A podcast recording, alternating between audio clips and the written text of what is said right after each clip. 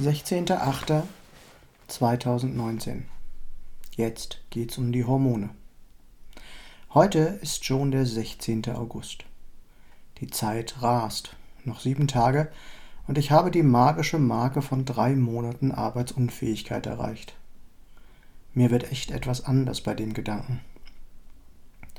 Auch etwas anders wird mir bei dem Gedanken, heute mal wieder bei meiner Ärztin vorstellig werden zu müssen fast drei Monate und wenn ich ehrlich bin, mir geht es zwar besser, aber an acht Stunden Arbeit, ja nicht mal die Hälfte, ist einfach noch nicht zu denken.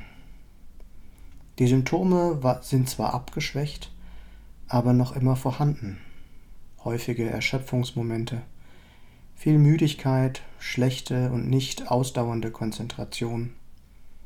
Länger als 60 Minuten Autofahren ist nicht drin, dann merke ich, wie mein Körper verspannt, Nacken und Brust fühlen sich verkrampft an, extreme innere Unruhe und die Ameisenarmeen unter der Kopfhaut, gefühlter Sekundenschwindel und manchmal ein Druck auf dem Ohr oder ein Rauschen. Ich bin noch immer ein zerstreuter Professor, immer mal wieder erfinde ich neue Wörter, indem ich Buchstaben vertausche. Ich merke es zwar sofort, aber es ist da. Ich bin bei Gesprächen schnell überreizt, nur innerlich. Besonders unangenehm empfinde ich Gespräche im Stehen. Hier ist mein Kreislauf scheinbar schnell anfällig, obwohl über 40 Minuten Qigong im Stehen kein Problem sind. Jeder Besuch beim Arzt ist für mich so aufregend wie drei Tage heftige Unregelmäßigkeiten im Büro.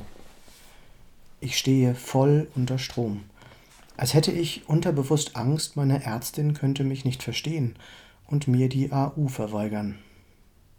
Was für ein Quatsch, aber so ist es. Für heute habe ich mir vorgenommen, darum zu bitten, nochmals alle stressrelevanten Hormone zu checken. Besonders auch Cortisol und DHEA.